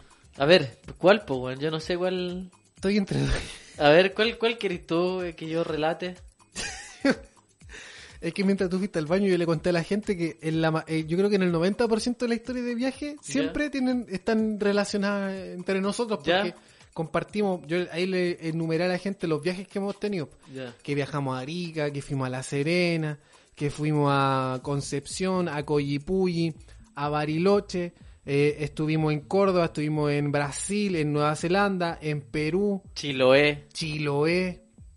Entonces, la mayoría de, mi- de mis viajes siempre han tenido una correlación con, con sí, tu obvio, experiencia. obvio. Entonces, yo estoy entre dos. A ver, Te doy a elegir. ya, dale. Una es una mítica despedida de unos eh, singa- sin- singapurenses ¿Ya? en una noche de Tepuque. Perfecto. Y la otra es un mítico traje de baño en Río de Janeiro. Eh, con Llegaste con lo justo. Bueno, en esta, en esta ocasión voy a irme por la de Nueva Zelanda. Ya. La historia, llegaste con lo justo, se evita, lo vamos a dejar para otro capítulo de historias de viajes. Estábamos en Nueva Zelanda, estábamos en un pueblo, en Tepuque, Te vomito, ¿qué significa la la ciudad, la ciudad mundial de la extracción y cosechación de kiwi. ¿Ya? La capital mundial del- del- de la cosecha de kiwi en, en el mundo. Estábamos ahí trabajando en la temporada de kiwi que duraba aproximadamente unos tres meses. Eh, y estábamos trabajando con un montón de latinos, europeos, asiáticos. Un misceláneo. Y hicimos un grupo de amigos, el cual constaba de tres mexicanos, que era Sergio, Arturo y Luis, dos chilenos, Emanuel y Sebastián, y tres chicos de Singapur, que eran Lucas, Lucas. era... No me acuerdo cuál era el nombre, que esos eran nombres latinos de ellos, o sea, nombres pues. de... En, No, como- por nombre anglo. nombre anglos de ellos, porque ellos, su nombre era como Chechen, una... Era Lucas, era Giro, Giro, el Giro, ¿te acordás del Giro? El de lente. Sí. ¿Y ¿Y cómo- tú ibas aquí en, en ¿Y, y Instagram. cómo se llamaba el otro el que, el que cantaba No Woman No, No cry. Cry. ¿Cómo se llama ese? Aquí estoy mirando, espérame. Dame un, dame un chance. Ah, pero si lo tengo en la punta de la lengua, pa' Manuel. Era Lucas, era Giro y era Shin, Shin, no sé, weón. el musculoso que jugaba básquetbol. ¿Cómo se llamaba? Espérame. weón. Ya, bo. Está- Mira, aquí tengo a Lucas. Lucas, Hiro. Pucha, se llama. Shin Hui. Es que no tiene su nombre. A ver. Él, ¿cierto? Él es Hiro, bo. Él es Hiro. Ah, Pero el- el otro, el otro, el otro. El musculoso que se parecía a Rukawa.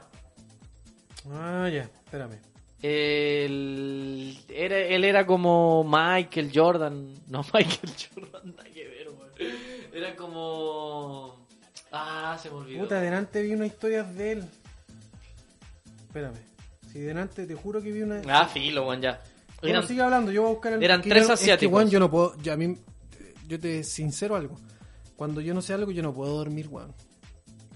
Y cuando sé algo, cuando no sé algo que sé, no puedo dormir. no, no sé algo que es. es un pensamiento, anótalo. Cuando no sé algo que sé, No, No puedo, puedo dormir. Cuando no me acuerdo de algo que sé, no puedo dormir. Así sería. Ya.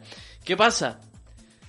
Eran tres asiáticos, tres mexicanos y dos chilenos. Eh, nos juntamos en, un- en una junta después de trabajo, después de haber estado todo el día cargando kiwis. Súbele un poquito a la música para motivarme a contar historia. sí, pues, obvio que sí, a todo Morrison. Y nos juntamos en nuestra casa. po. Nos juntamos en nuestra casa porque nosotros con Emanuel vivíamos en una pieza que tenía unos 3 metros por 2, una cosa así. Y en una cocina de pésimas condiciones, era una media agua. Y literalmente, no era una media agua completa, era una media, media agua. Eh, Estaba llena de bacterias, de que virus, tenía una cocinilla de camping, que tenía un, un, un lavaplato insalubre y que tenía dos sillas que cuando tú te sentabas, el, el lugar donde, donde van apoyadas tus nalgas, ese siempre cedía. El cholguán cedía, se quebraba, algo así. Algo pasaba. Aquí no. está, pero no tiene su nombre, se llama Shin Hao. Chin Hao. Él era. Ahí está, ¿cierto? Chin Hao. Y- Ya. Tres asiáticos que habían pasado dos años en el ejército de Singapur. Exacto, por tradición, weón. Por obligación, por, por, por, por ley de ese país. Tres mexicanos y dos chilenos. Emanuel y yo. Es como un, es como un chiste. Y estábamos carreteando ahí. Porque era la despedida de los asiáticos. Se que iban, se iban los meses. asiáticos. Los mexicanos clásicos, un clásico de los mexicanos, llevaron una botella de tequila. ¿Ya? Para compartir. Exacto. Los asiáticos llevaron creo que unas cervezas. Y Sergio Lupino, un mexicano, llevó una dosis de cannabis. Llevó una dosis de marihuana para los que están escuchando. O de weed. O de weed O de para, María para Juana. los más ciúticos. O de chimbombo.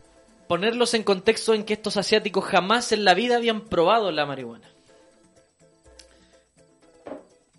Entonces estábamos carreteando, qué sé yo. Empezamos a carretear.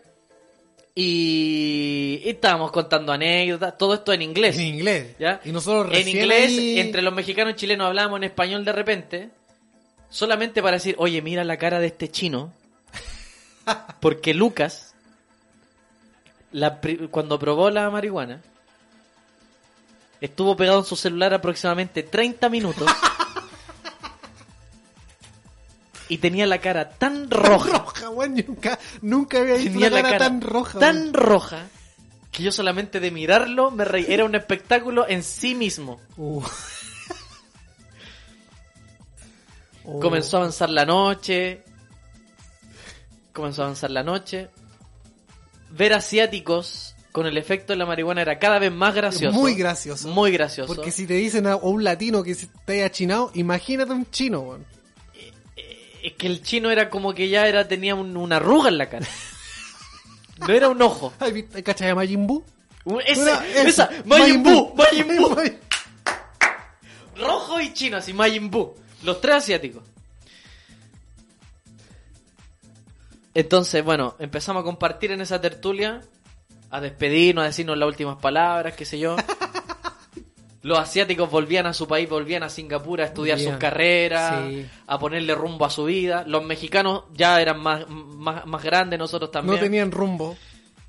Y, y recuerdo que ya las voces empezaron a subir, empezamos a cantar. Exacto. Eh, Tomando. muchos, muchos de ellos se burlaban de mi inglés porque yo hablaba inglés paupérrimamente y yo les decía que no se burlaran. Bueno, empezó a avanzar la noche y en un momento Luisito, mexicano, Luisito. vemos que la botella de whisky ya lleva la mitad, la botella de tequila. En menos de tres horas. El tequila mezclado con la, con la weed, ustedes comprenderán. Cerveza. comprenderán.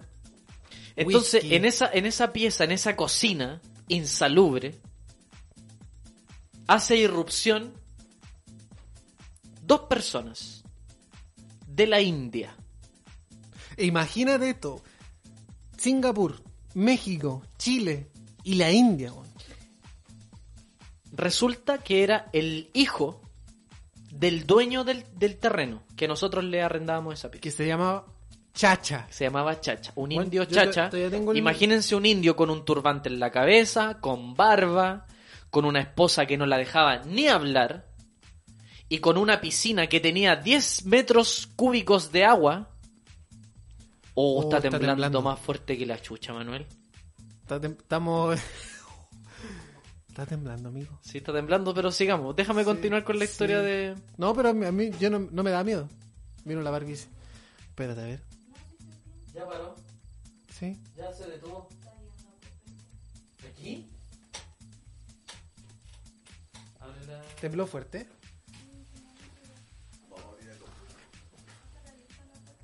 No, no, no voy a dejar abierto acá. Ah, ya. Bueno, tuvimos en. Temblor en vivo. Dale, se va.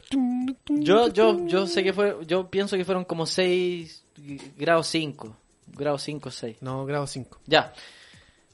Irrumpe en esta habitación los indios. El hijo de Chacha, el hijo del dueño, junto como un hermano, un primo, Era la misma. Y dice, en un inglés mezclado con indio, dice, noise, noise, una cosa así yo entendía, noise. Y en un momento dice, despacito. Él dice, Se me había olvidado eso. él dice, despacito. Yo estaba en, yo estaba en un estado de En- fiesta, En, pedo. En pedo. en pedo, En pedo. y le digo, despacito, like Luis Fonsi. Despacito, quiero respirar tu cuerpo despacito, quiero de- de- de- de- despacito. Los mexicanos quedan mirando esta escena, completamente idos, muertos de la risa. Los chinos también entendieron a lo que me refería porque Despacito en ese año era la canción, bueno, hasta el de hoy, más, hoy la, la estamos viendo casi 7 billones de reproducciones. 7 billones de reproducciones. 7 billones. Despacito. Despacito. Y el indio tiene la mala ocurrencia de decir despacito delante de un chileno que estaba en, En pedo, pedo. y que no estaba midiendo ninguna consecuencia. Y yo le digo, despacito, like Luis Fonsi, y me pongo a cantar la canción, y el indio, yo pensé, yo en mi mente dije, voy a hacer esto, y los indios se nos van a unir a la fiesta. Exacto. Estos indios enfurecidos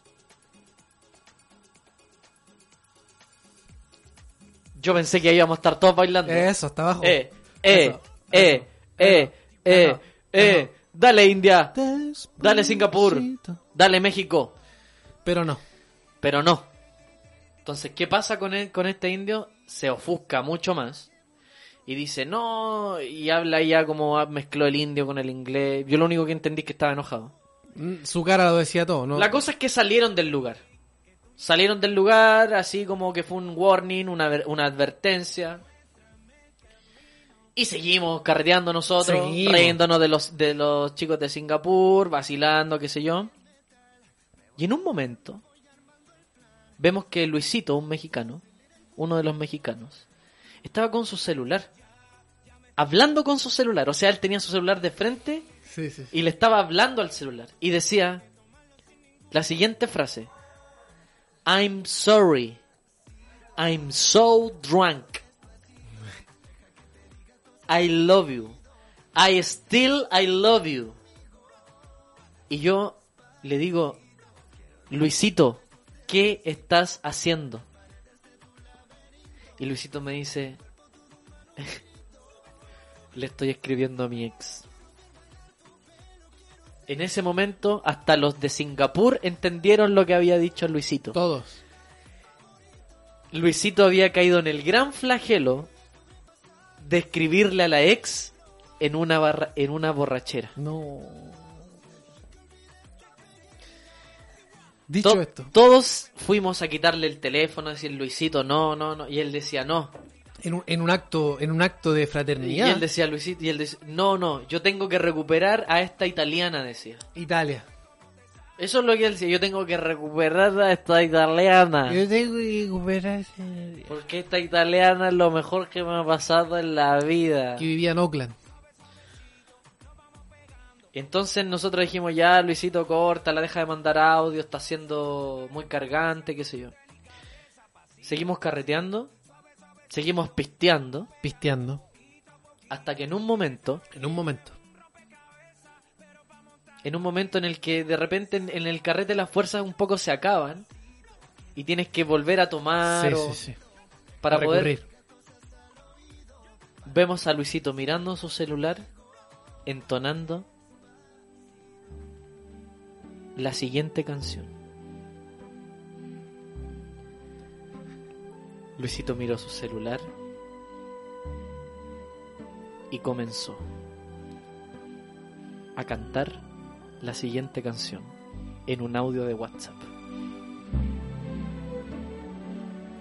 Vivo solo, sueño un horizonte falto de palabras. Sientes luces, todo es negro para mi mirada. No. Si tú no estás Luisito. junto a mí, Borracho. aquí tú en tu mundo.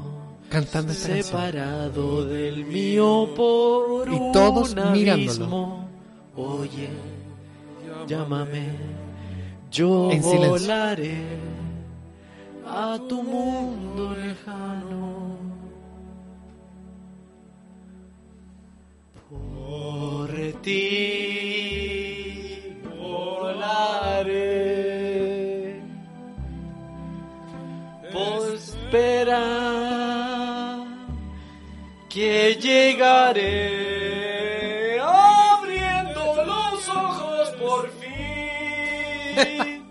Contigo viviré yo por ti.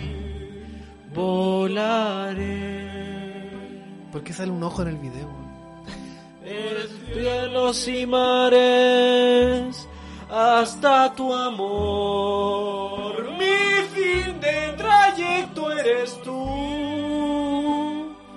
Contigo viviré.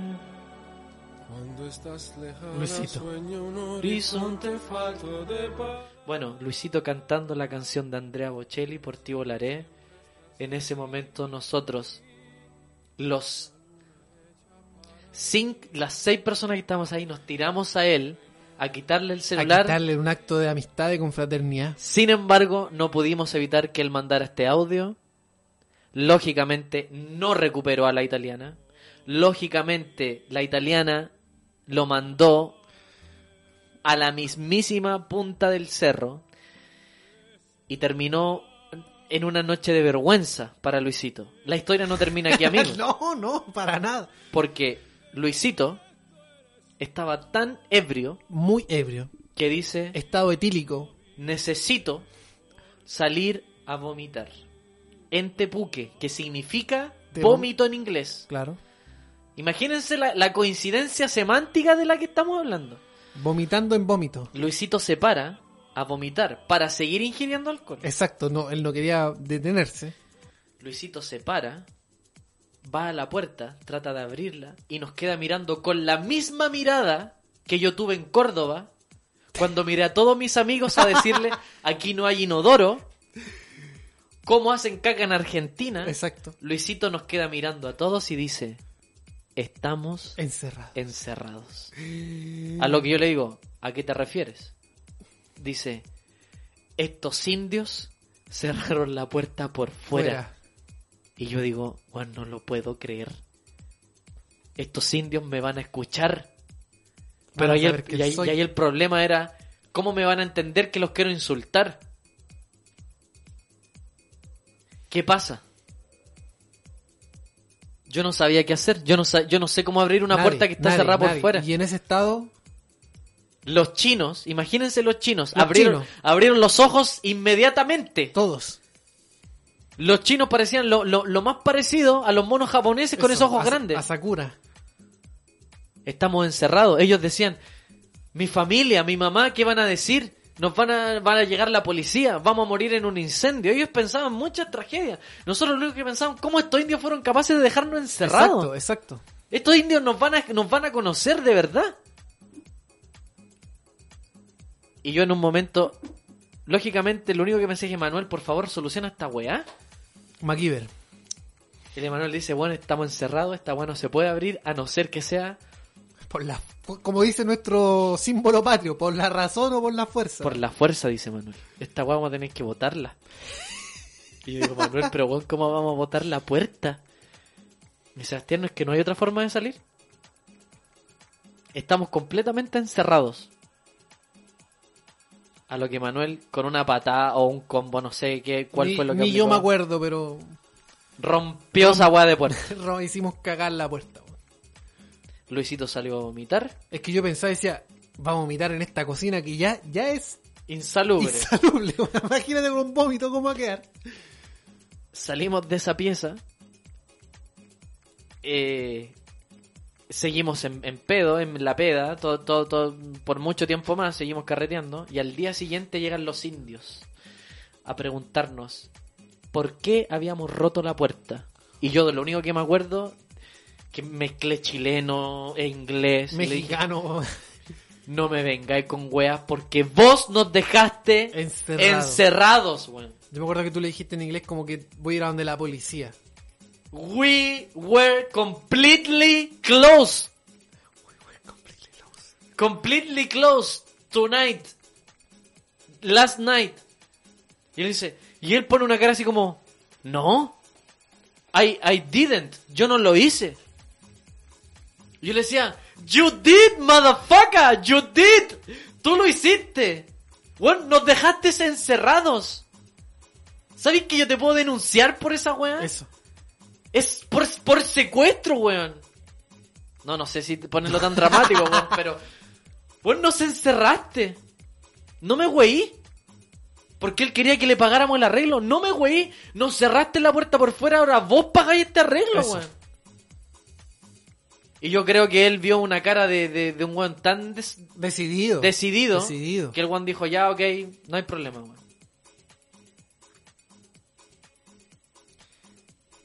Una de las tantas historias que... Historia de viaje. Historias de viaje. Todos tenemos historias de viaje. Y en estos tiempos de confinamiento y de pandemia, pucha que nos, ha- nos hace bien, bien viajar en el alma y en la mente. Salirnos un poco de toda esta situación y de todo lo que estamos pasando. Y esa es la, inten- la intención hoy día de nosotros, lograr, eh, no sé si desconocer la, la realidad, pero sí eh, poner la vista en, las cosas que hemos vivido y la historia y bueno, nosotros tenemos muchas, muchas. Podríamos estar horas, de verdad que horas hablando de todas las cosas que nos han pasado en cada viaje. Esa, esa siempre ha sido la magia de cine y dar que siempre, donde sea que vamos, nos pasa algo.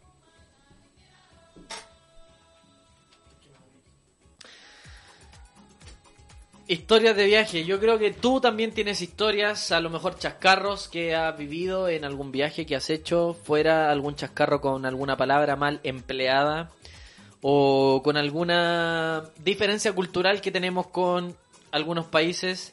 Eh, la idea es recordar, porque un viaje se vive cuando lo sueñas, cuando lo vives y cuando se recuerda, y este momento de recordar esas anécdotas que te hicieron felices, que te hicieron un viaje diferente, que te permitieron abrir tu mente para conocer otras costumbres, otros modos, otros sueños, otras formas, más allá de las fronteras de tu zona de confort, digamos. Eh, muchas experiencias que nosotros hemos tenido en Chiloé, en el sur, en el norte, de incluso diferencias que hay entre no- nosotros mismos los chilenos y solamente por vivir en otra zona las cosas se hacen o se dicen de otra manera eh, o reaccionamos de distintas maneras.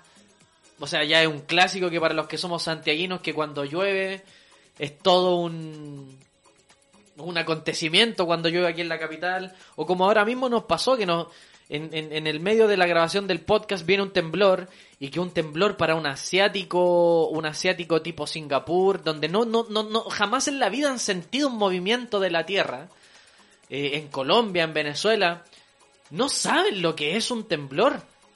No, no, no, no tienen la experiencia de poder comportarse en un temblor. Entonces, esto mismo, de que nos pilla un temblor, un chileno empieza, ah, no, fue tipo 4, tipo 5, pero no, no salimos despavoridos corriendo, no, no, no, no, no, no, no, no, no, no, no, no, no es algo, no, no, no nos es algo ajeno. Entonces, vivir esa, esas diferencias, vivir esa, eh, esas anécdotas de los viajes es entretenido y de seguro tú tienes la tuya. Te invitamos a conversarlas y a compartirlas Sí, con tus cuenten, amigos. cuenten, si quieren mandar un, un- un- un escrito a, a las redes sociales de Cine Editar, pueden mandarla, las compartimos y de seguro que alguien se va a sentir identificado. Eh, siento que está terminando el Sí, podcast, ¿sí? sí. Eh, Yo, yo, yo quedo pendiente con la historia del llegaste con lo justo. No, no sé si te atreví algún día a contarla, pero. No, si me atrevo, si yo, Ah, yo soy una, una carta abierta, weón. Soy una Sí. carta abierta. Llega- sin- Llegaste con lo justo Cevita, Río de Janeiro, Copacabana. Para, el prólogo del próximo capítulo. Oye, estamos, po. por mi parte estamos. Me... Estamos listos. Sí, espero que les haya gustado, que hayan disfrutado, que nos hayan acompañado en, en este viaje psicológico por, por esta ocasión. Eh, tratamos siempre de ser lo más sincero y, y siempre que sea sin editar esto. Eh, bueno, queridos amigos, queridas De amigas. acuerdo al Centro Sismológico Nacional, el epicentro se ubicó a 47 kilómetros al noreste de Farellones y tuvo una magnitud de 4.4 4.4. a una profundidad de 129 kilómetros según. Ni siquiera merece llamarse temblores. No, esto es un. fue- yo creo que fue el whisky. Exacto. Yo, a lo mejor fue un, fue un Sí. camión, el camión de la basura que pasó por Eh, afuera. Sí, fue los cabros que andaban haciendo la suya. Bueno, amigos, amigas, gracias por compartir este podcast. Eh, les pedimos que si llegaron hasta, hasta este momento, se lo disfrutaron, solamente que lo compartan en un ejercicio de magnanimidad, digamos, que lo compartan, que lo comenten, que lo sugieran a otro amigo, que si lo encontraron divertido, si lo encontraron útil, whatever. Hasta aquí llegamos. Esto fue un nuevo capítulo de Podcast Sin Editar, historias de viajes. Nos vemos. Historias de viajes. ¿Y tú? ¿Cuál es tu historia? Vota por mí.